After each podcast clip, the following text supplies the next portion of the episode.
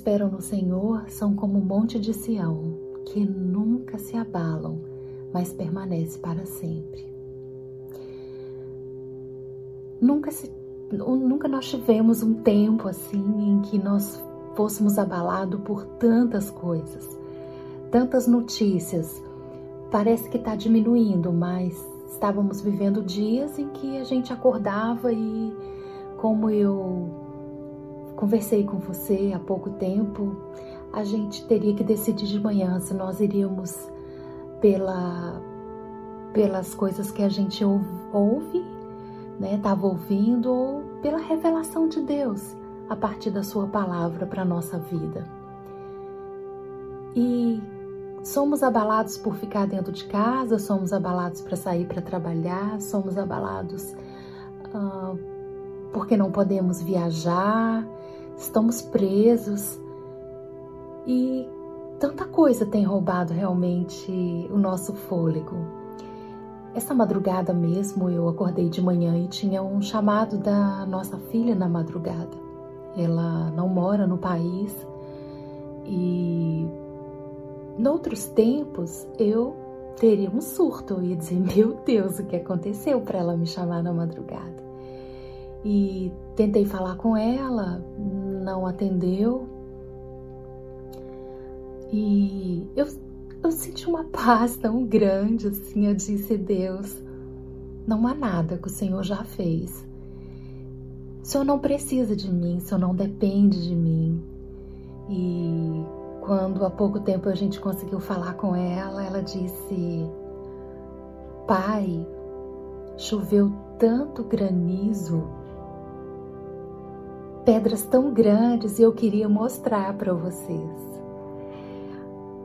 imagina se a gente tivesse desesperado, né? E, e pensar que a gente pode ser sobressaltado com as situações da nossa vida, com as possibilidades de intervenção, de governo, de um Covid-19 de uma morte interdita, de uma situação de luto, de uma situação financeira, do desemprego. Mas a reflexão para essa manhã é onde realmente a gente está confiando. Tem uma música que eu gosto muito e a cada manhã, quando eu me sinto desesperançada, eu gosto de cantar que diz: A ti bendirei para sempre. Em ti confiarei, Senhor. Eu não terei do que ter medo, porque os meus pés só na rocha firmarei. Eu não me abalarei, do Senhor direi: Tu és o meu Deus, protetor, meu refúgio, meu libertador, torre forte. Em todo tempo, o meu socorro vem de ti.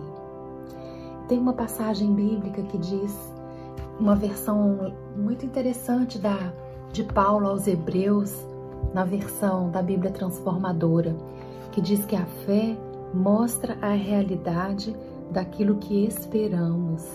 A fé mostra a realidade daquilo que esperamos. Uma espera é algo virtual, é algo de fé que denota de uma expectativa. Mas a fé, ela traz à existência aquilo que nós estamos esperando.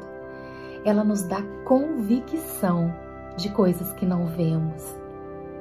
Nesta manhã, este é o Deus que eu quero compartilhar com você.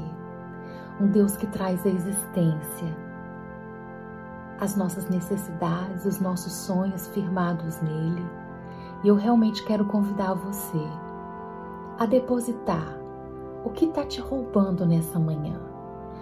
Eu quero que você pense comigo como essa passagem diz que os que esperam no Senhor não se abalam. Se nós estamos abalados nessa manhã, é porque a nossa fé e a nossa convicção não está firmado no Senhor, porque no Senhor nós nunca seremos abalados. Senhor tem promessa de vida plena para mim e para você nessa manhã. Existe essa maturidade emocional que precisamos confiar no Senhor sobre todas as coisas E depois você precisa confiar em você antes de confiar em qualquer pessoa.